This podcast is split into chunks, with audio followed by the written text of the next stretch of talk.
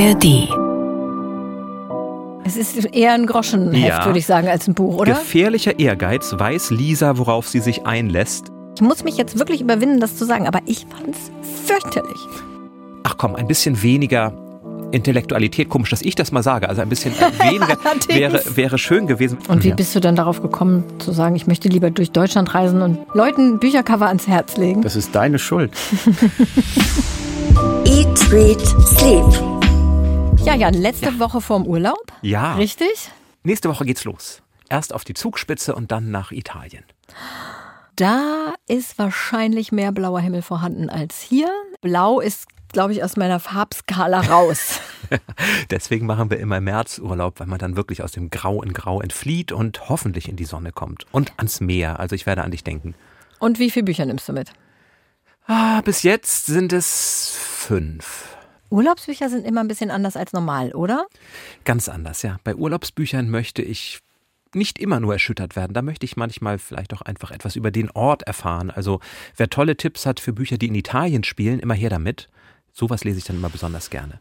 Da werden jetzt wieder sehr viele Bücher kommen. Ich werde dir sehr viele Mails weiterleiten. Be prepared. Und auch du hast eins mitgebracht, kann man ja schon mal verraten, was auch in Italien spielt, extra für mich. Ja, richtig, das stimmt. Aber mehr verraten wir jetzt wirklich noch nicht. Ja, und weil man ja nie weiß, wie viele Leute jetzt hier zum ersten Mal dabei sind und sich schon die ganze Zeit wundern, wer ihr überhaupt redet. Wir sind Jan Ehlert, und Katharina Marenholz und wir sind Redakteure bei NDR Kultur und sorgen dafür, dass euch niemals der Lesestoff ausgeht. Damit- Weder im Urlaub noch sonst irgendwann. Genau, damit ihr für den Urlaub wesentlich mehr als fünf Bücher habt. Abonniert uns schnell in der ARD Audiothek, damit ihr keine Folge verpasst. Und da findet ihr auch die alten Folgen mit all den Buchtipps, die wir schon gegeben haben. Ja, ohne Ende. Und wir haben es uns hier im Studio wie immer schön gemütlich gemacht. Bei uns gibt es immer was zu essen, weil wir uns der Literatur auch auf einer kulinarischen Ebene nähern wollen. Die literarische Vorspeise. Bevor du es auspackst, muss ich ein bisschen ausholen. Das ist Ein- immer so gemein. Dann will man mit dem Essen anfangen und dann heißt es, jetzt warten wir Genau. erstmal noch mal ein bisschen. Ein und wenn ich den Bücherstapel sehe, warten wir lange. Nein, nein, nein, nein. Ein etwas längerer Einstieg heute. Ähm, dafür gibt es aber auch direkt zwei Buchtipps. Und Mhm. darum sind wir ja hier wegen Buchtipps. Also, ich hatte ein neues Rabbit Hole und zwar Virginia Woolf und die Bloomsbury Group. Ach, toll. Weil ich vor einiger Zeit dieses wunderschöne Bloomsbury Kochbuch antiquarisch erstanden habe. Ich gebe es dir mal rüber-. Und ich sehe ganz viele gelbe Klebezettel da Ja. drin. Du hast also schwer. bestimmt schon einiges. Ui, das ist echt schwer. Ist schwer, ne? Schwere Kost. Und deswegen müssen wir jetzt erstmal kurz erklären, was die Bloomsbury Group überhaupt ist. Du kennst die ja, Oha, ja. bestimmt. Ja, Virginia Woolf fällt mir da ein. Es war Mhm. eine Gruppe von Künstlerinnen und Künstlern, die sich Anfang des 20. Jahrhunderts in London trafen. Es war so eine Art Salon und da waren Schriftsteller Virginia Woolf und ihr Mann Leonard. Äh, E.M. Forster gehörte, glaube ich, auch dazu. Da waren bildende Künstler. Ja, auch Intellektuelle, auch Wissenschaftler übrigens. Die haben sich im Stadtteil Bloomsbury in London immer getroffen und zwar in einem Haus am Gordon Square. Schon allein in diesem Haus wohnten einfach ganz viele Künstler und Literaten. Unter anderem auch Virginia Woolf und ihre drei Geschwister. Und diese Bloomsburys, die wollten in erster Linie so eine sinnliche Antwort auch oder einen Gegenentwurf auf diese viktorianischen Moralvorstellungen, die ja da herrschten, liefern. Und also viele waren queer. Diverse Menschen führten sehr offene Ehen. Also Virginia Woolf zum Beispiel, die hatte ja diverse Liebschaften mit anderen Frauen, war aber die ganze Zeit mit Leonard, hast gerade schon gesagt, ähm, verheiratet. Der wusste das auch und es war okay für ihn, glaube ich, soweit man das weiß. Und sie liebten halt auch alle gutes Essen. Sie waren die Feinschmecker ihrer Zeit, wie der Autor von diesem Kochbuch geschrieben hat. Und aßen besonders gern französische Spezialitäten, sowas wie Hühnerleberpastete, Bœuf en daube. Virginia Woolf, kann man sagen, hat ja eigentlich unseren Podcast erfunden in ihrem Buch Ein Zimmer für sich. Das Ja. ist ja dieses, dieser tolle Essay darüber, warum Frauen in der Literatur benachteiligt wurden durch die Strukturen, teilweise immer noch werden. Und das macht sie auch am Essen fest. Und da schreibt sie schon sonderbar, wie gerne Romane uns glauben lassen, ausnahmslos jede Mittagsgesellschaft würde durch einen geistreichen Ausspruch unvergesslich bleiben. Nur selten erwähnen sie dabei, was auf den Tisch kam. Und Ja. dann, dann tut sie es. Und dann kommt aber eine Seezunge und dann habe ich beschlossen, dass ich es doch nicht machen möchte. Dann darfst du jetzt mal gucken, wofür ich mich Ja, entschieden ich, habe ich aus diesem mal riesigen schwere Buch. Buch zurück. Sport habe ich jetzt schon gemacht. So viele schöne Rezepte und Bilder auch drin. Oh. So. Oh, sieht aus wie ein, ein Dutt. So ein, Es soll eigentlich, glaube ich, aussehen wie, oder man sagt Schneemannform dazu. okay, ja. Mit etwas Fantasie ist es auch ein Schneemann im Frühling. Es ist ein Brot. Es ist auf jeden Fall ein Brot. Ein Brot, das aus zwei Kugeln besteht, einer kleineren, die auf einer größeren liegt. Also insofern passt der Schneemann eigentlich ganz gut. Genau, es ist ein Cottage Loaf, ein typisches englisches Ah. Landbrot und war Virginias Spezialität. Sie hat es selber gebacken. Die ist ja aufgewachsen mit Bediensteten und ähm, hat eigentlich nie Berührungspunkte mit selber kochen und backen gehabt. Aber später wurde das ihre Leidenschaft. Also es gibt dieses ganz berühmte Zitat, kennst du bestimmt auch, das hängt in sehr vielen Küchen. Man kann nicht gut denken, gut lieben, gut schlafen, wenn man nicht gut gegessen hat. Und dann hat sie eben auch selber Brot gebacken. Es war für sie auch so eine Art von Unabhängigkeit. Und dieses Brot, Cottage Loaf, englisches Landbrot, war ihre Spezialität. Du musst es natürlich nicht trocken essen. Erstmal habe ich hier eine riesige Brotsäge mitgebracht, damit du es schneiden kannst. Moment. Ja, die wirf bitte nicht rüber. Nein. Und du hast die Wahl zwischen Butter und Marmelade oder nur Butter oder nur Marmelade. Ach, dann komm, gehen wir in die vollen. Butter und Marmelade. So, dann schneide ich es mal an. Ja, schneide mal an. Könnt- Könntest du mein äh, Geschirrtuch bitte unten wegnehmen, bevor du es anschneidest? Weil das ist sonst nämlich durchgeschnitten. Na gut, na gut. Danke. Und während du dir Butter und Marmelade nimmst, ähm, kann ich noch kurz was zu dem Kochbuch sagen. Also man kann sich wirklich tagelang mit dieser Bloomsbury Group beschäftigen, wer da alles dabei war, was die alles gemacht haben. Und dieses Kochbuch verbindet deren Geschichte mit ganz vielen Rezepten. Es ist also im Grunde wie gemalt für unseren Podcast ein echter Schatz. Aber ich habe ja gesagt, zwei Buchtipps. Aha. Wie läuft's mit der Butter? Ja, die Butter ist schon drauf, aber Ja, ich schmiere mal ganz langsam, dann hast du Zeit für den Nö, zweiten. nö, das geht ganz schnell. Ich sag mal, wer einen einfachen Zugang zu Virginia Woolf sucht, der kann diese Biografie oder diese, na, es ist ein Mittelding aus Roman und Sachbuch. Geliebte Orlando, da geht es nämlich um die Liebesbeziehung zwischen Virginia Woolf und Vita Sackville West. Und ich finde es ist total schön geschrieben. Katja Kulin, die Autorin, kennt man vielleicht auch. Und darüber allein könnte ich sehr lange reden. Aber wir kommen vielleicht nachher nochmal drauf zurück. Alltime Favorite, sage ich nur. Da würde ich gerne noch ein bisschen über diese Liebesbeziehung, die allein schon so interessant ist, reden. Jetzt aber probieren. Ja, jetzt probiere ich. Und ich freue mich übrigens, dass wir zusammen essen, weil als Virginia Woolf ihre Bücher schrieb, sagte sie, dass nur die Männer das gute Essen bekamen. Die Frauen bekamen eine Suppe und ein matschiges Rindfleisch. Was? Ja, deswegen sehr schön, dass du hoffentlich auch was hast. Ja, ich muss mir jetzt aber die Butter von dir holen. Es ist ein Kommen und Gehen. Ja, nimm mir die Butter vom Dankeschön. Brot. So, auch die Marmelade? Nö, Ich nehme erstmal nur Butter. Großartig. So, jetzt probiere ich mal. Es sieht großartig aus. Ich backe ja sehr viel Brot. Kann man nicht viel falsch machen, ehrlich Kann man- gesagt. ist jetzt kein besonderer Aha-Genuss. Schmeckt wie Brot halt. Schmeckt wie Brot mit Butter und Marmelade, aber lecker. Ich sag aber nochmal, weil das ja jetzt doch sehr viel Information auf einmal war, nochmal kurz die Titel. The Bloomsbury Cookbook von Jans und Datje Rolls. Ich weiß ehrlich gesagt gar nicht genau, wie man diesen Namen ausspricht.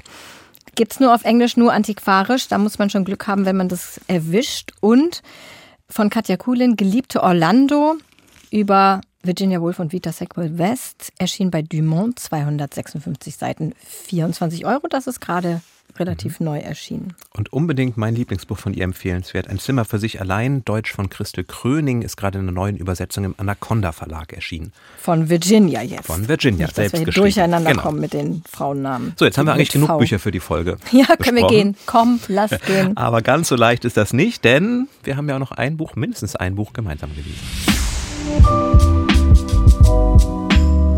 Die Bestseller Challenge. Und zwar Lichtungen von Iris Wolf. Ein sehr dünnes Buch. Das ja, war schon mal sehr schön. Das ist schon mal gut.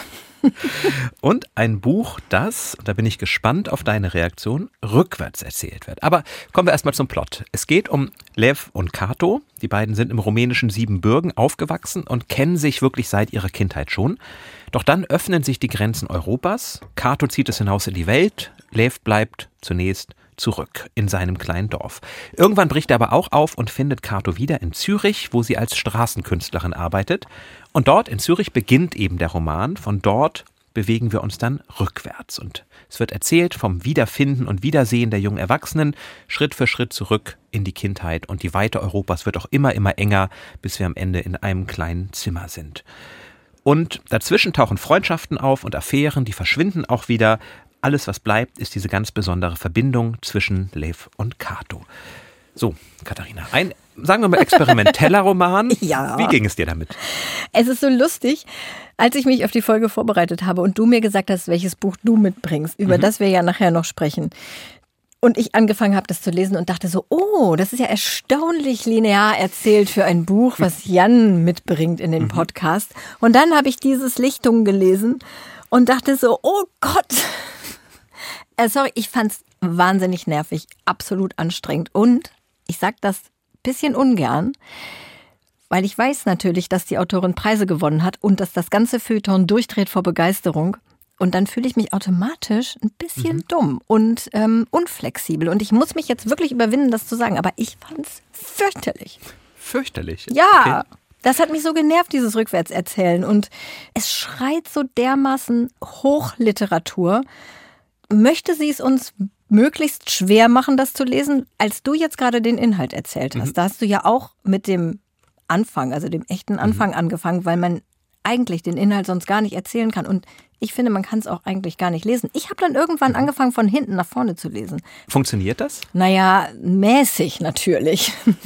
Lass mich raten, du findest es super. Also, ich, ich wollte dir jetzt eigentlich entgegenkommen und sagen, ich fand die Idee erst einmal ganz schön. Ich mochte, wie sie rückwirkende Cliffhanger aufbaut, dass da erstmal Figuren, Sachen erzählt werden, diese Liebschaften oder auch ein Familiengeheimnis, da war mal ein schlimmer Unfall mit dem Onkel, das erfahren wir relativ schnell und das wird dann ja irgendwann aufgelöst, was es wirklich gewesen ist. Das fand ich ganz reizvoll. Ich fand auch die Sprache, da können wir vielleicht gleich noch drauf kommen, fand ich unglaublich schön.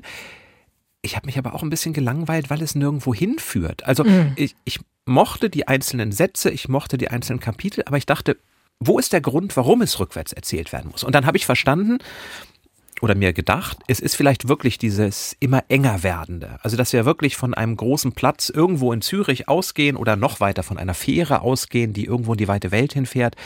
Und wir landen, ohne zu spoilern, wir landen ja wirklich in einem Bett, in einem ganz engen, wo keiner mehr rauskommt. Und das mag ich als das mag ich als Konzept und trotzdem und- dachte ich beim Lesen, jetzt könnte auch mal irgendwas passieren. Ja, aber ich meine auch vom Konzept. Sitzt dann die Autorin und denkt sich so, okay, das ist meine Geschichte, wie erzählt die jetzt möglichst kompliziert, damit es auch ganz bestimmt Literatur wird. Und diese Azi-Schreibweise, also stehen bleiben, kein Wort sagen, sie ansehen. Wasserrauschen, Glocken, Schritte, Katos Stimme. Die Stadt war ihm fremd in ihrer Ausdehnung, Ordnung, Mäßigung. Die Leute eilten zur Arbeit, zum Einkaufen, trafen sich in Parks. Stilmittel Trikolon maximal ausgereizt, wie so eine Art Zwangshandlung. Ich bin fast verrückt geworden. Ich dachte zwischendurch, die Autorin hat zu oft Sheldon Cooper an die Tür klopfen sehen. Weiß Sheldon Cooper, so, was ein Trikolon ist? Wahrscheinlich schon. Ja, aber dann gibt es, gibt es doch diese wirklich schönen Beschreibungen. Er erzählt, sie beurteilte die Welt aus der Erinnerung, als hätte sich nichts verändert, als befände sich das Dorf in einer gläsernen Schneekugel, in der ab und zu etwas aufwirbelte, ansonsten aber nichts Nennenswertes geschah. Klammer auf, ein bisschen wie der Roman, Klammer zu. Und dann aber alles war anders, alles hatte sich geändert, das Glas war fort. Das finde ich großartig.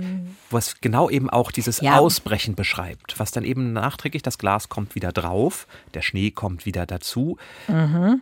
Und er kann am Ende ja nicht mal laufen. Also selbst diese Bewegungsfreiheit wird ihm genommen. Da ist so viel drin, dass es eines dieser Bücher ist, über die man großartig diskutieren kann. Und je länger ich darüber nachdenke, desto mehr tolle Sachen fallen Desto mir ein und desto begeisterter du's. bin ich. Und ich habe mich doch beim Lesen gelangweilt. Ja, das würde ich sagen, das ist aber dann nicht so ein richtig gutes Buch, wenn man sich beim Lesen so langweilt. Und die Sprache, also diese Trikolon-Masse hat mich wirklich genervt. Aber natürlich sind da tolle Sätze drin. Natürlich kann die, hat die eine gute Sprache, kann die mit Sprache umgehen. Ich fand auch viele Sätze sehr schön. Aber das reicht dann auch nicht. Und natürlich Metapher-Festival ohne Ende. Ja. Daniel wäre begeistert. Ja, sie beschreibt so bildhaft, so schön, dass ich dann doch Bilder vor Augen habe. Das kann sie auf jeden Fall. Ja, das kann sie. Aber insgesamt nicht mein Buch. Es polarisiert, glaube ich. Also wir haben auch zwei Mails lustigerweise Mhm. dazu bekommen. Eine von Gabi, die schreibt, ihr wird zu viel vorausgesetzt. Für jemanden, der keine Kenntnisse über die Geschichte Rumäniens hat, ist es wenig gewinnbringend, wenn man sich das, was man erfahren könnte, rückwärts erschließen muss. Das tut dem Verständnis für die Figuren nicht gut. Und Claudia schreibt, besonders gut hat mir die rückwärts gerichtete Erzählweise gefallen. Wichtige Fragen klären sich in den nachfolgenden Kapiteln, aber nicht alle, sodass genug Spielraum für eigene Gedanken bleibt, sich den Hauptfiguren zu nähern. Also Ja. völlig entgegengesetzt. Ja, und ich hatte, wenn, wenn ihr es gelesen habt, ich hatte im letzten Kapitel das Gefühl, oh, vielleicht muss ich alles nochmal ganz anders lesen. Da wird so eine kleine Spur gelegt, die möglicherweise das Buch aus einer ganz anderen Sicht noch einmal wirken lassen würde, dass es nämlich gar nicht rückwärts erzählt wird.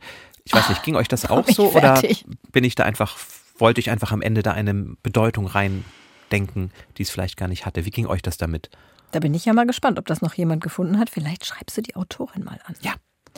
Also, Iris Wolf, Lichtung, erschien bei Klett Cotta, 256 Seiten, 24 Euro. Es polarisiert, aber es gibt auch sehr viele Leute, die es sehr, sehr toll finden. Und das sind nicht nur Feuilleton-Kritiker und Kritikerinnen. Das muss man auch nochmal dazu sagen.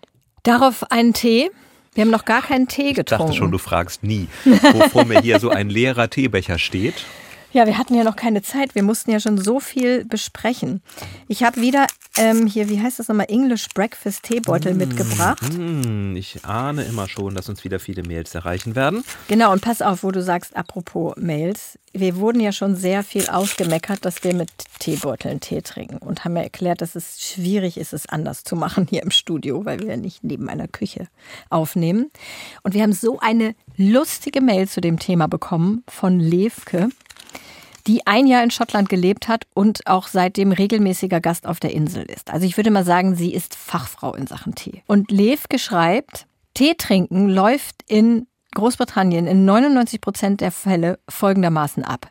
Erstens Wasser kochen, dort meistens geklort, deswegen ist das Aroma eh schon ruiniert. Zweitens Teebeutel in Wasser.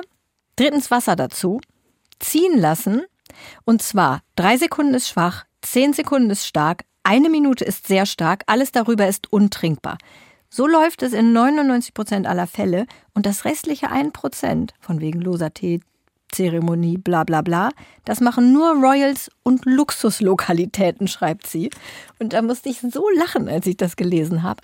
Und außerdem hat sie geschrieben, die Qualität der deutschen Teebeutel aus dem Supermarkt ist viel besser als die der englischen im Supermarkt.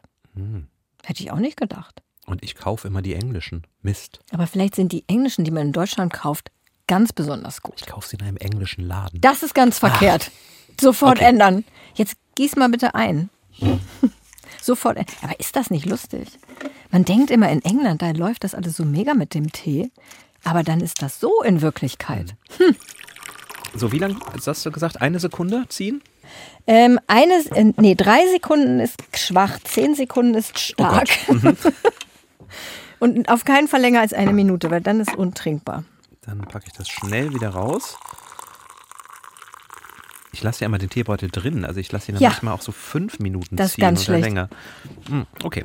Ja, ich lehne mich jetzt mal zurück, trinke gemütlich meinen Tee und lass mich von dir schon mal in Urlaubsstimmung bringen. Ja, ja, Urlaubsstimmung so halb, Ah, ne? so halb. Aber so, also zumindest vom Ziel her. Venedig. Es geht nach Venedig. Aqua Alta ist das neue Buch von Isabelle Autissier, gerade erschienen. Ich habe ja ihr erstes Buch Herz auf Eis in Folge 29 vorgestellt und fand das ja so großartig. Mhm. Erinnerst du dich? Ich glaube, das hatten wir auch zusammen. Mit diesem Ehepaar, was auf so einer antarktischen Oh ja. Insel Mhm. strandet und dann Pinguine essen muss, um zu überleben und so. Super Buch.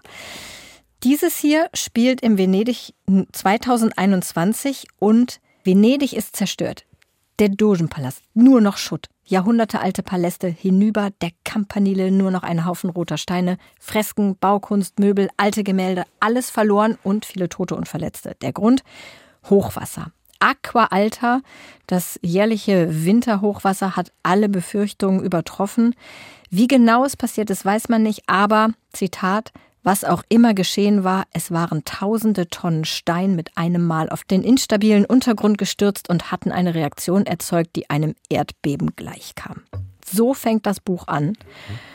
Die Hauptperson ist Guido Malegatti, das ist so ein Wirtschaftsrat, einer der Überlebenden, der fährt mit dem Boot durch diese Ruinen und man sieht die Zerstörung mit seinen Augen. Und ich fand allein das schon so beeindruckend, oder? Du hast es doch auch gelesen. Mhm.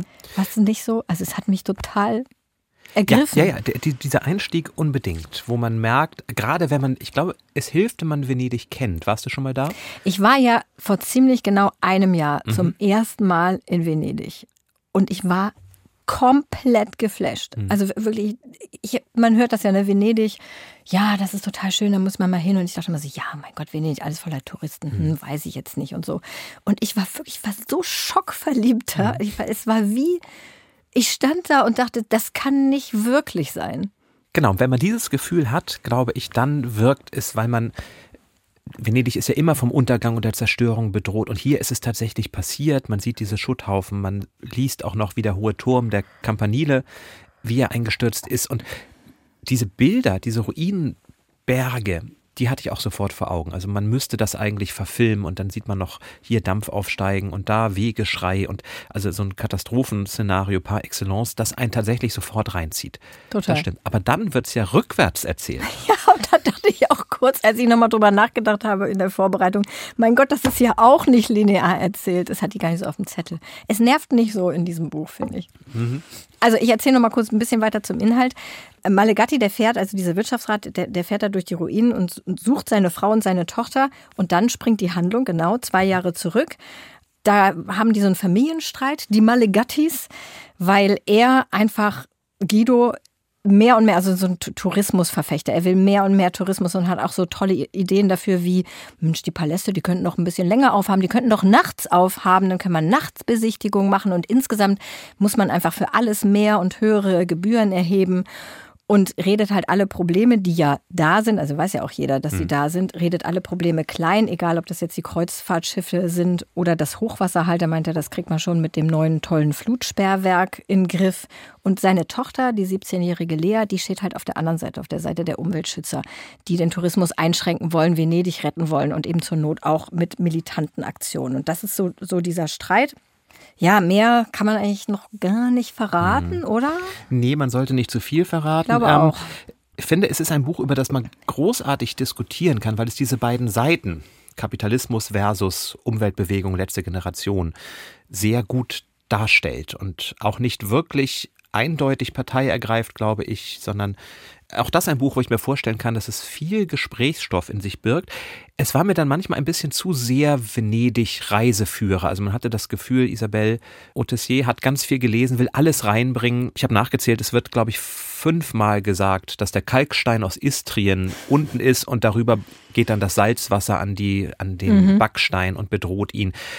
Und wenn dann die Diskussion zwischen Professor und Vater startet, dachte ich manchmal, ach, ach komm, ein bisschen weniger Intellektualität, komisch, dass ich das mal sage, also ein bisschen äh, weniger wäre, wäre schön gewesen, wenn dann so ein Satz kommt, der Platz gleicht einem von der Brownschen Molekularbewegung angetriebenen Ameisenhaufen.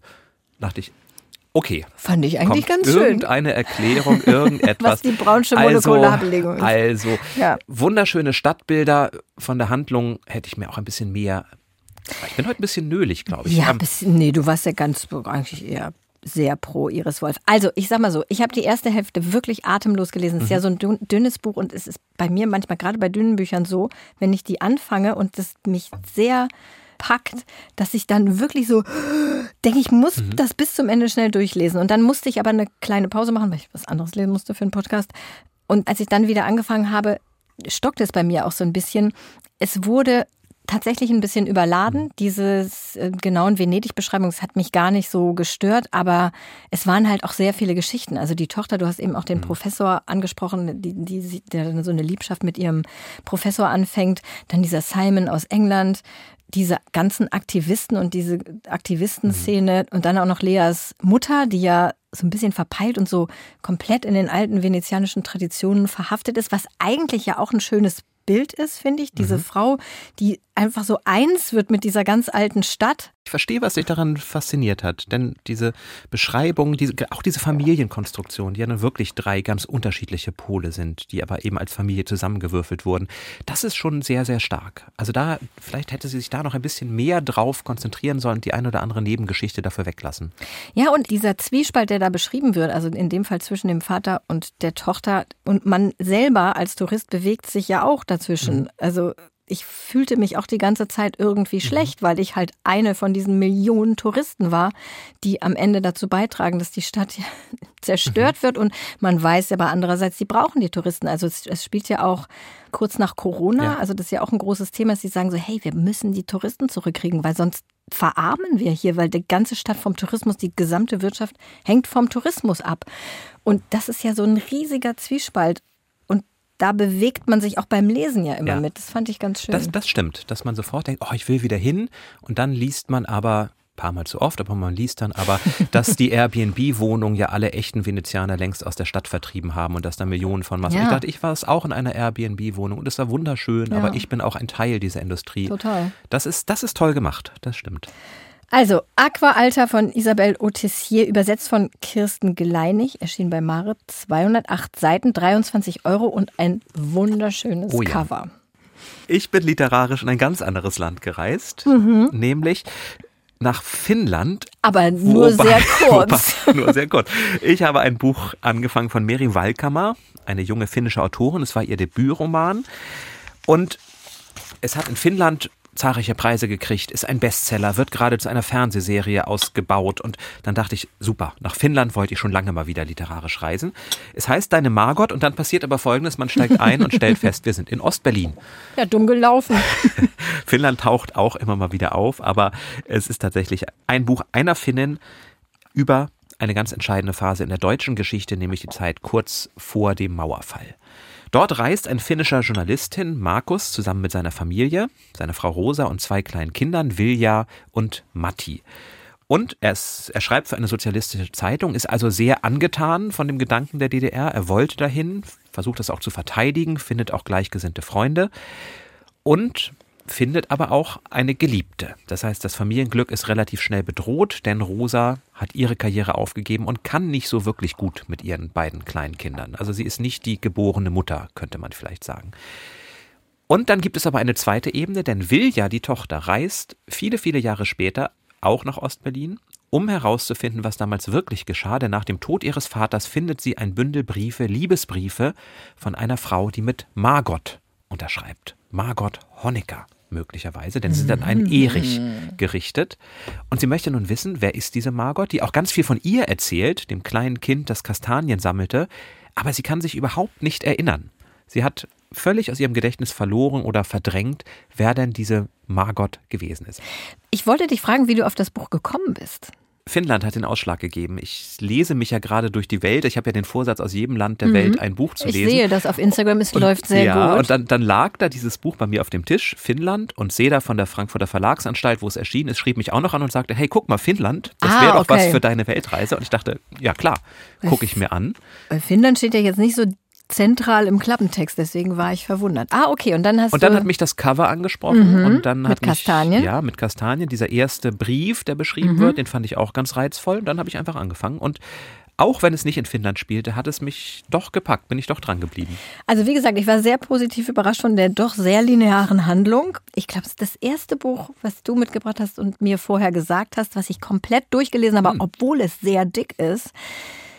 Ich fand es auch ganz nett ich fand also 200 Seiten zu viel. Also mal 544 mhm. Seiten 200 Seiten vielleicht zu viel für das, was erzählt wird. Also es war zwischendurch so ein bisschen öde. Das heißt, ich dachte so, ja, aber das habe ich jetzt eigentlich schon verstanden, was mhm. hier nochmal und nochmal erklärt wird. Könnte es jetzt ein bisschen vorangehen, bitte? Mhm. Ja, ich, ich verstehe, was du meinst. Also einige Briefe, einige Ebenen drehen sich ein bisschen zu lange im, Im Kreis. Kreis. Es ja. nimmt dann wieder Fahrt auf, als herauskommt, wer die Margot ist. Das wird ja relativ früh sogar aufgelöst, also so nach 250 Seiten ja, ungefähr. Aber sie und findet dann, sie dann nicht sie findet sie, dann erstmal noch nicht. Genau. genau. Den Namen kennt man relativ früh, aber sie will ja dann die Frau tatsächlich treffen. Mhm. Und das dauert relativ lange. Ja, ich habe das, mhm. ne, es ist nicht so, dass ich dachte, boah, ich kann es nicht weiterlesen, weil es so lang. Ich habe es so durchgelesen und dachte so, ja, ganz nett. Ich finde es ja ein bisschen schwierig, wenn Leute über die DDR schreiben, die da gar nicht gelebt haben. Mhm. Das ist mir zwischendurch manchmal ein bisschen quer Ja. gegangen. Wobei ja Mary Wallkammer dort gelebt hat, also Aber nicht ja, in der DDR, sondern Kleinkind. danach. Na, ja, aber danach war sie eben auch noch mal da. Ja. Und ihr Vater ist auch in Ostberlin gewesen. Also es ist ein autobiografischer Aspekt Mhm. da drin. Trotzdem werden manche Sachen geschildert und auch beurteilt.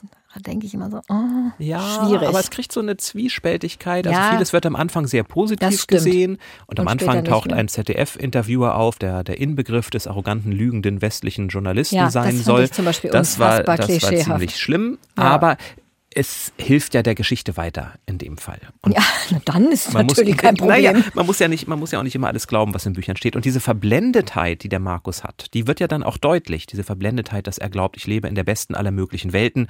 Und Stück für Stück bröckelt dann ja auch seine Welt. Ja, also am Anfang dachte ich, hm, das ist aber sehr einseitig. Und das wird dann ein bisschen Mhm. dekonstruiert, das stimmt. Und diese, diese Schuldfragen, will man wirklich, sollte man wirklich wissen, was die Eltern früher alles gemacht haben oder nicht? Die Nebenfiguren sagen ja immer, willst du das wirklich? Will ja, lass es doch sein, lass es doch ruhen. Denn natürlich spielt die Stasi dann auch eine Rolle und Beobachtung und wer hat wen verraten. Und das ist dann doch schon spannend. Das Ende fand ich einen Tick enttäuschend auch. Wie ging es dir mit dem Ende? Nö, das, hat, das fand ich War okay. okay? Es war nicht der Bumm, also diese, dieses Ende, wo man sagt, oh, ich sehe alles nochmal in neuem Licht, also keine Ja. Iris Wolf. Aber es, es war ein Ende, mit dem ich mich gut versöhnen konnte. Es war zum Glück kein Ende, an dem man dachte, ich muss das Buch nochmal lesen. Mary Wallkammer, Deine Margot Deutsch von Angela Plöger hat 544 Seiten, 26 Euro, also ganz gutes Verhältnis und ist Absolut. in der Frankfurter Verlagsanstalt erschienen. Und weißt du, was mich aber beim Lesen so völlig irritiert hat? Gleich zu Beginn lernen wir eine Figur kennen, die heißt Anne Stern. Ja, Und Anne Stern kennen wir ja, die war ja Natürlich. schon zu Gast bei uns im Podcast, die Autorin. die Autorin Anne Stern. Und mir geht's dann so, ich krieg dann die Verbindung nicht mehr aus dem Kopf. Für mich war Anne Stern die ganze Zeit Diese Autorin. diese Autorin. Liebe Grüße, Anne, du bist literarisch nochmal verewigt.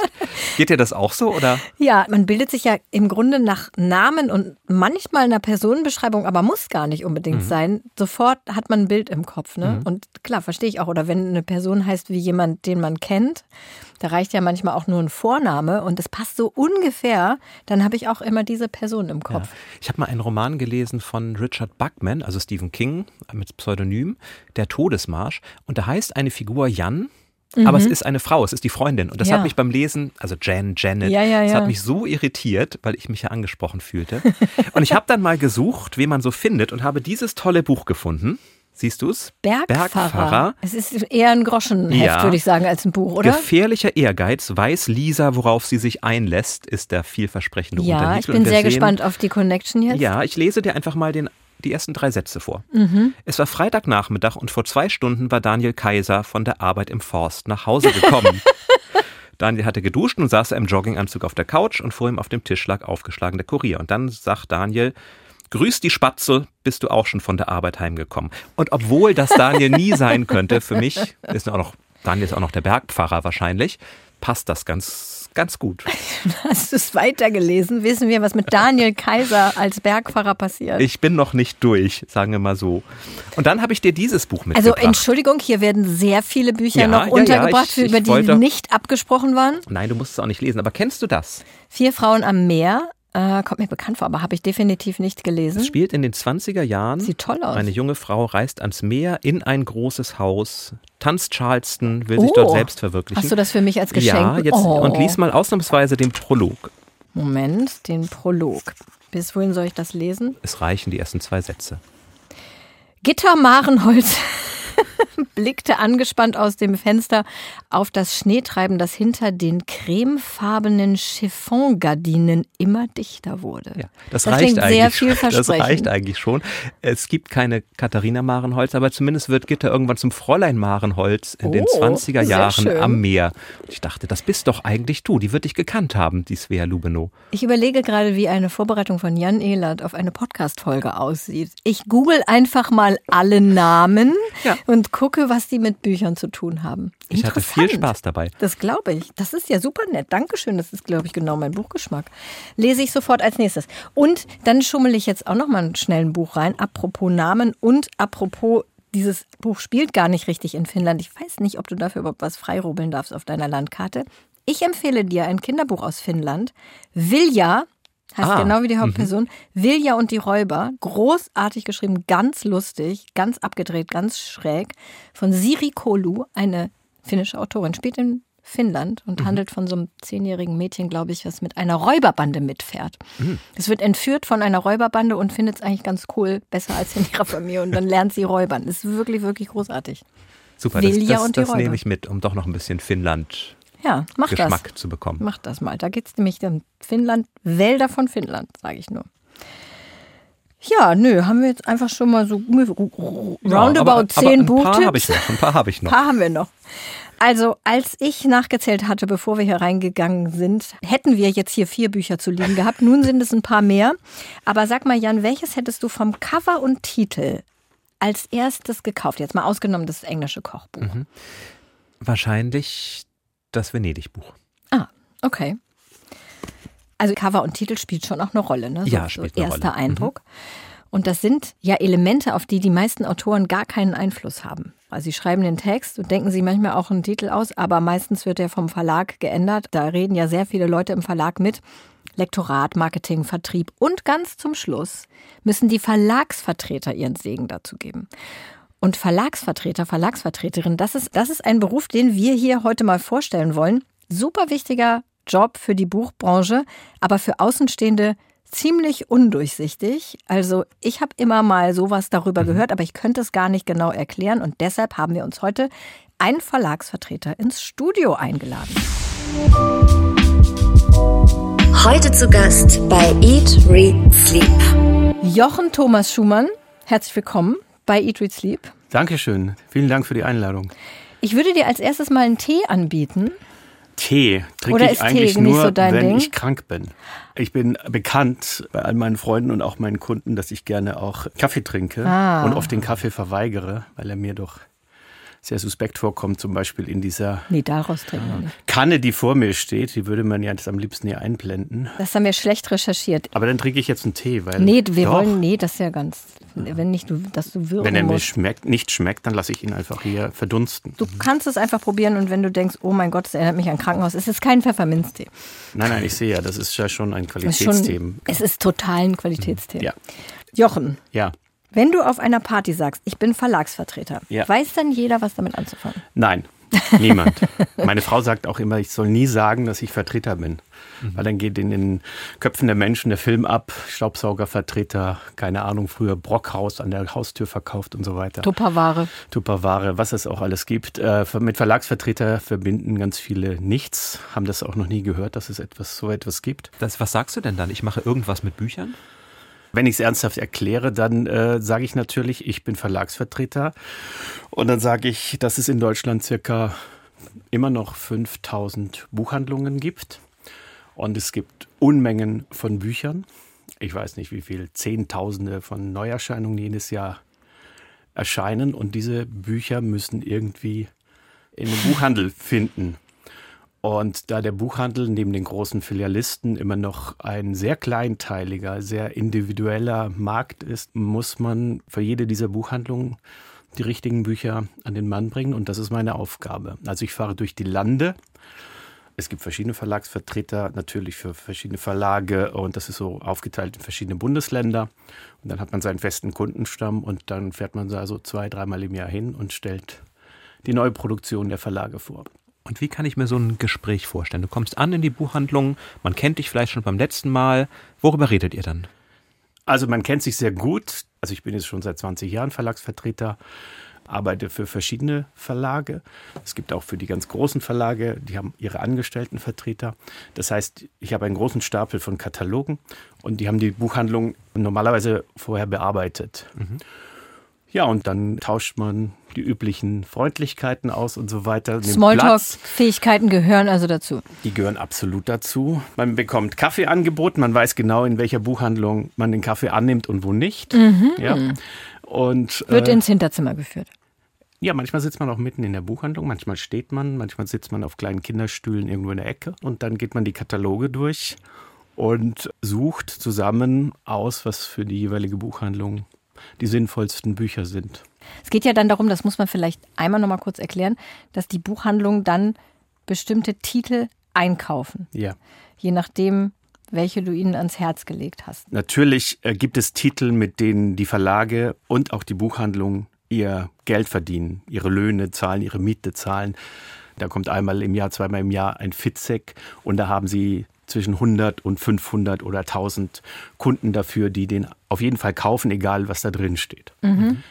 Das ist ganz einfach. Aber wenn Sie eine neue Autorin aus Holland, Sie haben den Namen noch nie gehört, ich habe aber das Manuskript vorher gelesen. Der ganze Verlag ist enthusiasmiert. Äh, wir haben jetzt zum Beispiel Holland als Schwerpunkt der Leipziger Buchmesse in wenigen Wochen. Mhm. Da muss man dem Buchhandel zutrauen, zu diesem Titel geben und sagen, legt euch fünf oder zehn oder zwanzig, je nach Größe, hin und eben auch irgendwo im hessischen Hinterland, dass mhm. die sagen, okay, das wird auch bis zu uns vordringen, dass dieses tolle Buch dieser niederländischen Autorin ein Hit wird. Aber warum müssen sich die Buchhandlungen sozusagen trauen, Bücher einzukaufen? Was ist deren Risiko? Der Buchhandel wird permanent von einer Überproduktion geflutet oder bedroht. Und natürlich sucht ein Buchhändler, der nur begrenzte Kapazitäten hat für seine Buchhandlung und auch auf seinem Konto, sucht er immer Argumente dafür, warum er ein Buch nicht einkaufen soll. Und viele haben natürlich das Problem, sie sind, sie lieben Bücher. Die mhm. Buchhandlungen mhm. lieben Bücher. Die wollen eigentlich alle Bücher haben. Aber es können sie natürlich nicht, weil sie nicht alle verkaufen werden. Und es wäre betriebswirtschaftlicher Wahnsinn, wenn sie das tun würden. Mhm. Und deswegen müssen sie sich gegen Bücher wehren. Mhm. ja, zu viel an einen zu viel von Büchern müssen sie sich wehren. Das heißt, sie haben am Ende Angst, dass das Buch von den unbekannten niederländischen Autoren wie Blei in ihren Regalen genau. liegt und dann haben sie wirtschaftlichen Verlust. Mhm. Genau. Weil sie es ja nicht zurückgeben können. Sie können es zurückgeben. Mit Verlust. Na, mit Verlust natürlich, mhm. aber es drückt natürlich erstmal aufs Konto. Jedes ja, ja. Buch, was bezahlt im Laden liegt, drückt aufs Konto, ist ja mhm. klar. Das heißt, da gehört wahrscheinlich auch viel Vertrauen dazu. Sagst du dann auch manchmal, nee, also dieses Buch reden alle drüber, aber ihr werdet es wahrscheinlich hier nicht verkaufen? Das hören jetzt, falls welche aus meinen Verlagen zuhören, gar nicht gerne, aber eigentlich wissen sie es auch, mhm. dass ich das mindestens so häufig sage wie nimm es. Mhm. Das muss ich tun. Ich muss meine Kundinnen und Kunden auch schützen, ja. weil ich möchte wiederkommen und genau wie du sagst, ist es auch eine äh, vertrauensvolle Basis. Mhm. Mhm. Also, aber das muss ich sehr häufig tun, ja. Mhm. Bezahlt ja. wirst du aber von den Verlagen. Richtig? Genau, ich erhalte Provision pro verkauftem Buch sozusagen. Ja. Das heißt also, du liest ganz viele Bücher und überlegst dann auch, was könnte ein Erfolg werden, was könnte passen.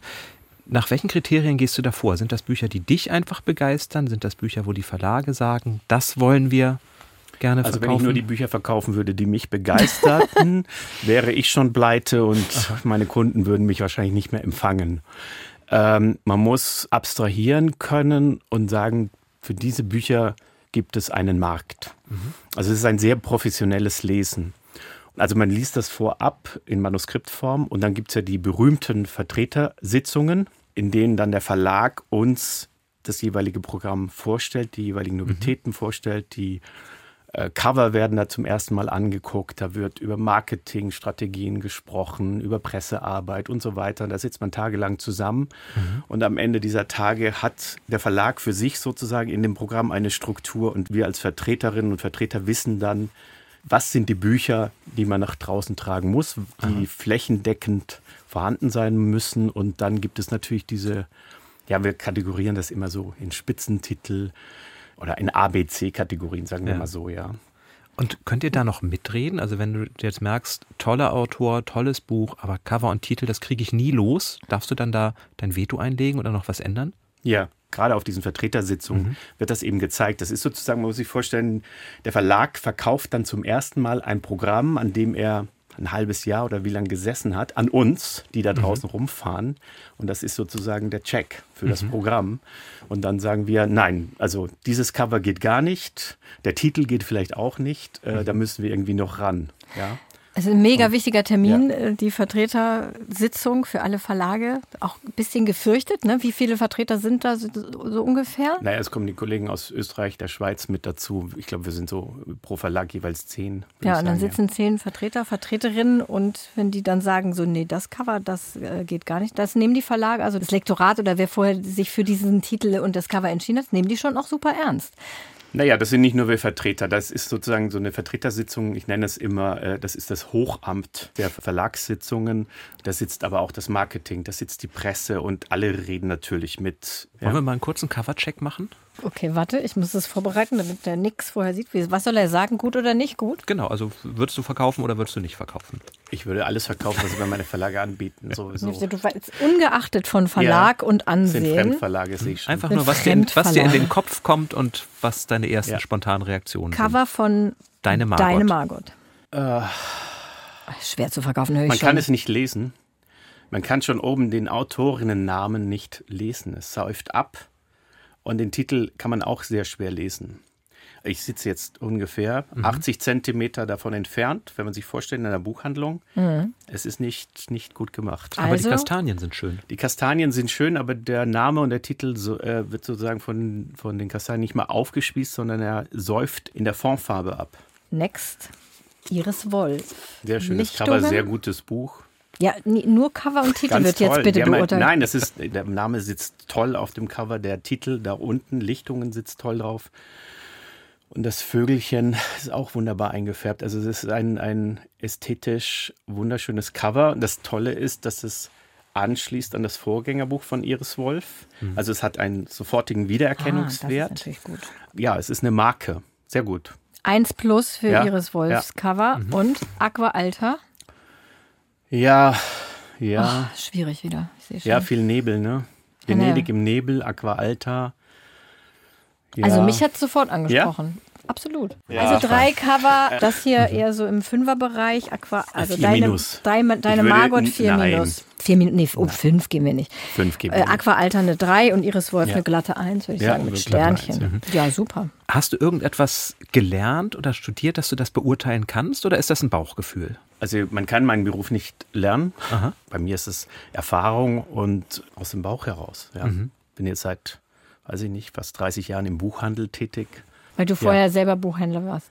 Ich war vorher Buchhändler, ja, genau. Mhm. Und wie ja. bist du dann darauf gekommen, zu sagen, ich möchte lieber durch Deutschland reisen und Leuten Büchercover ans Herz legen? Das ist deine Schuld. das weißt du gar nicht. Nee. Soll ich die Geschichte erzählen? Ja, unbedingt. Das klingt also, sehr Du hast ja gar nicht mitzureden, Katharina. Also ich habe ja erzählt, ich äh, lebte in, in Flensburg, ich war dort Buchhändler und du hast vor etwa 20 Jahren ein Buch geschrieben, das hieß Das Baby eine Gebrauchsanweisung. Ja. Wurde da ein großer Bestseller. Ich war damals äh, in Erwartung eines Kindes, mit meiner Frau zusammen natürlich. Ja. Und äh, die damalige Verlagsleiterin des, äh, des Hansa Verlages hat mir, weil sie wusste, wir bekommen ein Kind, dieses Buch geschickt. Woraufhin ich ihr einen empörten Brief geschrieben habe Gott, Dazu ich muss, ahne, dass diese Geschichte für mich nicht gut ausgeht. Doch, die geht für dich gut aus. Äh, denn man muss dazu sagen, das war tatsächlich, es hieß das Baby eine Gebrauchsanweisung. Das ganze Buch war geschrieben wie eine Gebrauchsanweisung für ein technisches Gerät. Aha. Und ich in meiner damaligen Emotionalität war empört über dieses Buch und habe der Frau, die mich kannte, einen langen Brief geschrieben. Oh mein Gott. Äh, dass man das doch nicht machen könnte. Und ich war ja so emotional in Erwartung des ersten Kindes und so weiter. Und als PS habe ich geschrieben, übrigens habe ich gehört, es könnte bei Ihnen eine Vertretung frei werden. Vielleicht denken Sie an mich. Und sie hat mich zwei Tage später angerufen und mich nach München eingeladen, weil ihr das offenbar gefallen hat, wie ich das Buch auseinandergenommen habe. Wo das, kommt jetzt der Teil, der gut für mich ausgeht? Das Buch ist doch sehr erfolgreich geworden und ich habe es danach verkauft. Mit welchen Argumenten? Dass das ein ganz neuer Angang ist, dass das nicht ganz ernst gemeint ist, dass es ein wunderbares, ironisches Geschenkbuch ist für jede Geburt. Na gut, gerade noch gerettet. ja, vielen Dank, dass du da warst. Wo ja. geht deine nächste Tour hin? Äh, ich habe heute noch zwei Termine in Hamburg. Ah, ja. dann passt sehr gut. Ja, ja genau. dann viel Erfolg, Dankeschön. viele Bücher verkaufen. Danke. Ja, faszinierend, dass du das Leben von Jochen Thomas Schumann verändert hast. Ja, mit, mit meinem ersten Buch, was ich geschrieben habe, aber gut, Sachbuch über Babys. Weiß nicht, ob das als Buch zählt. Wir warten ja alle noch auf deinen Roman, Jan. Ja, aber ob ich den jetzt noch schreibe.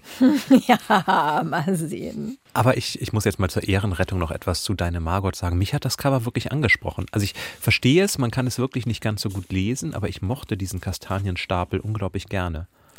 Mich hat es auch angesprochen, dass das Kastanien sind, hat, das hat sehr lange gebraucht, bis ich Mhm. das erkannt habe, ehrlich gesagt, obwohl ich jetzt, wenn ich jetzt drauf gucke, ist es eigentlich total eindeutig. Ich mochte diese Briefoptik. Mhm. Das ist ja, hier ist ja auch noch so ein alter ähm, DDR-Poststempel mit einer Ah, Honecker-Briefmarke. da hätte ich drauf kommen können, dass es nicht in Finnland spielt. Ja, kleiner Hinweis. Und dann hier so, so Streifen so vom, vom Frankieren und so, das mochte ich gerne. Mhm. Also insofern, mich hat es auch angesprochen. Wir sind vielleicht keine typischen Buchhandlungseinkäufer. Wer weiß, wer weiß. Aber Können wir noch werden oder was? können, ja, aber was mir besonders gut gefiel, war, dass, dass Jochen sagte, er rät auch mal von Büchern ab. Ja. Und das merke ich auch bei den Pressevertretern, die manchmal auch sagen, hm, das haben wir auch im Programm, aber das ist nichts für sie, fühle ich mich irgendwie gleich wohler, auch wenn dann etwas in mir protestieren will und sagen will, nein, nein, ich interessiere mich auch dafür. Ich interessiere trotzdem, mich für alles. Trotzdem ist es ja immer so, ne? wenn, wenn einem alles angepriesen wird, wird man irgendwann skeptisch. Wenn aber jemand sagt, den man auch schon kennt, das ist wirklich was für dich, dann liegen die meistens auch richtig. Ja, das stimmt. Die All-Time Favorites. Und zwar, und hier schließt sich ein Kreis, als hätten wir es geahnt, wir haben es geahnt. Wir kommen noch einmal zu Virginia Woolf zurück, Wir haben es geahnt. zu Mrs. Dalloway. Das ist, kann man das sagen, nach Orlando vielleicht ihr bekanntester Roman? Oder Würde ich sagen, ja. Und er spielt an einem Tag, einem Mittwoch im Juni. Der Krieg ist gerade zu Ende gegangen. Und äußerlich passiert da nicht allzu viel an diesem Tag. Es werden Blumen gekauft für eine Abendgesellschaft. Es werden Freunde getroffen. Es, Es wird gekocht. gekocht. Es wird über den Krieg nachgedacht. Aber das Großartige ist, das Ganze geschieht im Kopf von Clarissa Dalloway, der Hauptfigur. Sie geht am Anfang sehr glücklich und beschwingt durch diesen Tag, denn sie plant eine Abendgesellschaft, der Premierminister wird auch kommen, sie will die Blumen kaufen, alles läuft. Und dann sind das äußerliche Anreize, ein Flugzeug, das den Schriftzug Toffee zum Beispiel in den Himmel schreibt, oder sie trifft ihren Freund und Hugh und der erzählt von seiner kranken Frau, äußere Einflüsse, die in ihrem Kopf etwas auslösen. Der Glockenschlag von Big Ben. Und wir gehen mit ihr in ihren Gedanken mit und so wandeln sich eben auch die Stimmung. Nachdenklich, Todesangst, dann aber wieder die Vorfreude. Und das war damals, glaube ich, noch sehr, sehr neu, so tief einzusteigen, als das Buch erschienen wurde, 1925. Innerer Monolog. Innerer Monolog, genau. So ähnlich wie die Madeleines bei Proust, nur eben ganz in ihrem Kopf. Und ganz bleibt. lang. Und ganz lang, aber nicht so lang wie, nicht so lang wie Proust. Und da mitzugehen und zu schauen, wie diese Mrs. Dalloway, wie vielschichtig sie eigentlich ist. Wie diese Figur, die wir am Anfang ja als eine reiche Blumenkäuferin kennenlernen, wie die ausgelotet wird mit allen ihren Sehnsüchten, Hoffnungen, Abgründen, das hat mich beim ersten Lesen damals ziemlich, ziemlich begeistert. Und auch Serena hat uns geschrieben. Sie hat gesagt, schon auf der ersten Seite lässt uns Virginia Woolf an den Gedanken und Gefühlen von Clarissa und den ihrigen als Autorin teilhaben, als ob sie die gleiche Person wären. Meisterhaft. Sie hat den Roman zum ersten Mal vor 40 Jahren gelesen und dann noch zweimal und jedes Mal ist es eine neue Entdeckung. Und Serena hat auch einen Roman geschrieben und die Hauptfigur Virginia genannt. Da sind wir wieder bei Namen, weil sie von Virginia Woolf und wahrscheinlich ganz besonders von Mrs. Dalloway so begeistert ist. Wie ging es dir denn, Miss, Mrs. Dalloway? Mir geht es ja mit den Büchern von Virginia Woolf, eigentlich mit allen Büchern so, dass ich, das ist einfach gar nicht meine Literatur. Das ist für mich echt zu experimentell. Da passiert für mich zu wenig. Aber ich liebe es, über ihr Leben zu lesen. Ich habe, glaube ich, schon zehn Biografien über Virginia Woolf gelesen, weil ich das einfach so interessant finde, die Zeit und diese Lebensart, was ich vorhin erzählt habe. Ne? Da wurde nicht länger hinterfragt, dass man halt gleichgeschlechtliche Affären hat. Das ist, finde ich, so eine interessante Zeit. Deswegen lese ich lieber über Virginia Woolf als etwas von ihr und fühle mich aber dabei auch immer ein bisschen schlecht, weil es äh, so etwas paradox ist auch. Dann habe ich aber noch einen Tipp für dich und für alle, die sich vielleicht auch mit Mrs. Dalloway eher schwerer tun, nämlich die Stunden von Michael Cunningham. Die Stunden, so sollte das Buch übrigens eigentlich heißen, bis dann jemand, möglicherweise Jochen, gesagt hat, so heißt es nicht, wir brauchen einen anderen Titel. Die- die Stunden, viel zu öde. Arbeitstitel. Und es verwebt beides. Es wird die Geschichte von drei Frauen erzählt. Eines ist eben Mrs. Dalloway, eines ist Virginia Woolf und da gibt es noch eine dritte Clarissa, die im New York der Jetztzeit lebt. Und so wird eben, werden eben Bögen gespannt zwischen den verschiedenen Zeiten und die Geschichte von Clarissa Dalloway in einen größeren Kontext gesetzt und noch ein bisschen besser erklärt, möglicherweise. Also drei Stream of Consciousness, drei Gedankenströme, aber sehr kunstvoll zusammengebaut mit viel aus dem Leben von Virginia Woolf. Die Stunden von Michael Cunningham. Auch nicht gerade das eingängigste Buch. Es gibt aber auch eine Verfilmung, falls man es noch eingängiger haben will. Oder ich möchte hier nochmal auf das Buch hinweisen, Geliebte Orlando, was ich ganz am Anfang vorgestellt habe. Das ist ja zwischen biografischem Roman und Sachbuch. Ich lese ja super gerne so biografische Romane. Es gibt immer so Momente, da bin ich so etwas unangenehm berührt, wenn so Liebesszenen geschrieben oh, werden. I feel you. Und mhm. wenn man, wenn ich denke so, ja, da hat jetzt eine Autorin einfach denen irgendwie sowas angedichtet. Die war ja nicht dabei, als Vita und Virginia sich näher gekommen sind.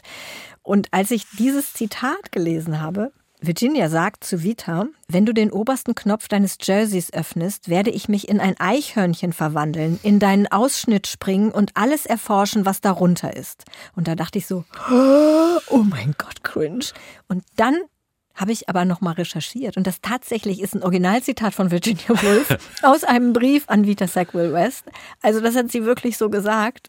Und dieses Buch, also das habe ich hinterher auch noch, also Katja Kulin, die Autorin, hat wirklich sehr viel, also da gibt es sehr viele Briefe. Das heißt, sie hat wirklich sehr viel Originalzitate genommen und sehr wenig dazu gedichtet. Das finde ich dann angenehm.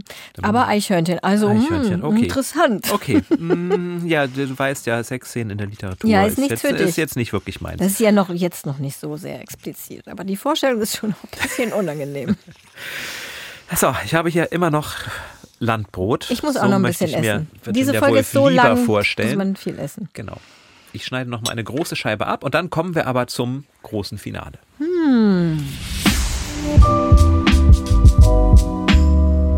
Das Quiz. Kann ich nicht sprechen. Du musst Dann, die ja, erste dann, dann, Frage dann stellen. fange ich an. Dass Bücher rückwärts erzählt werden, hat jetzt Mögen ja, wir nicht. hat jetzt ja Iris Wolf nicht unbedingt erfunden. Es gab bereits auch einen Roman, rückwärts erzählt, der mit dem Deutschen Buchpreis ausgezeichnet wurde. Wer hat diesen Roman geschrieben? Ich habe eine Ahnung, aber mach doch mal Multiple Mhm. War das. Lutz Seiler, Crusoe? War das Inga Maria Malke, Archipel? Oder war das Eugen Ruge in Zeiten des abnehmenden Lichts? es war doch Inga Maria Malke. Es war aber noch krasser, glaube ich. Oder? Ja.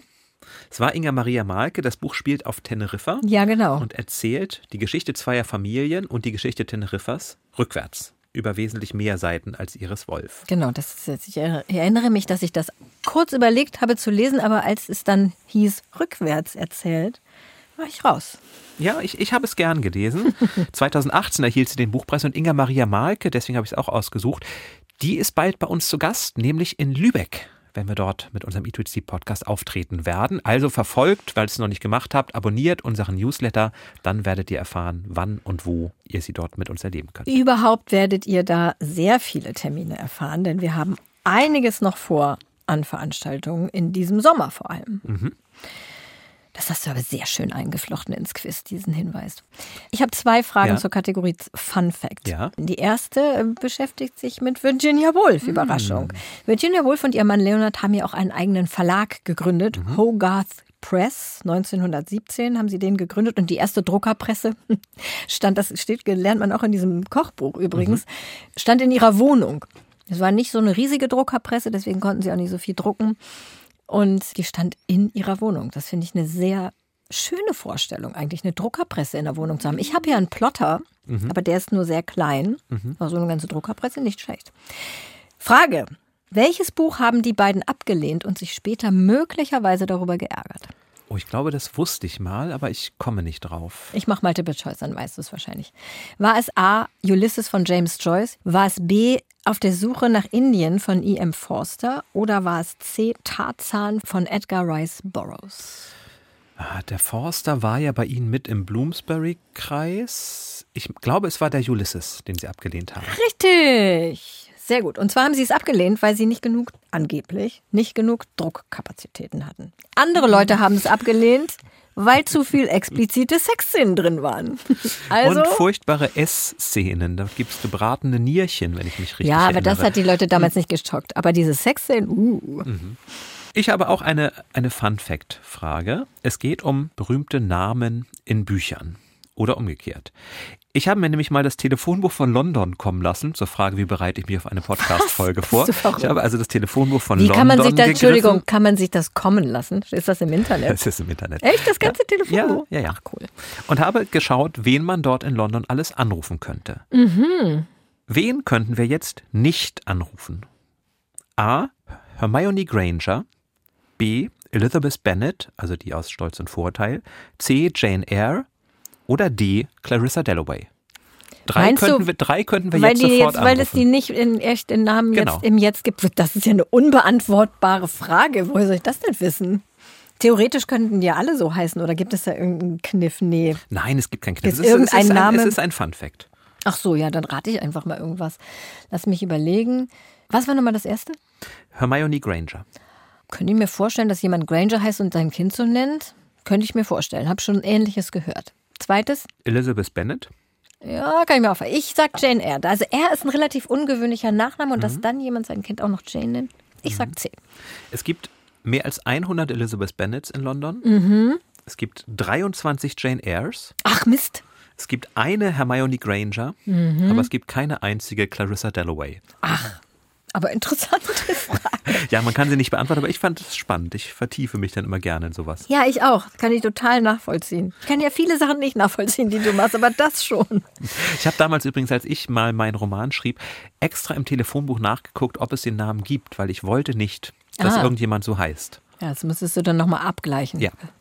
Also, wie gesagt, meine zweite Fun-Fact-Frage ist ähm, zum Thema Skifahren. Fährst du Ski? Also, jetzt ist ja klassische Skifahrzeit. Rodeln kann ich. Die Frage hier hat aber mit Ski und Literatur zu tun, natürlich. Und zwar, welcher Schriftsteller oder welche Schriftstellerin machte den Schweizer Wintersportort Davos berühmt? Welcher Schriftsteller und welche Schriftsteller durch Skifahren? Ja, als Wintersportort, tatsächlich. Multiple Choice? John Irving hat seinen Roman, aber da war ja, das war Aspen und das war da auch schon lange bekannt. Das ist ja auch in Amerika. Da wird aber auch Ski gefahren, ja. Ähm, äh, mach doch mal ein Multiple Choice. Okay. A. Thomas Mann. B. Vita Sackville West.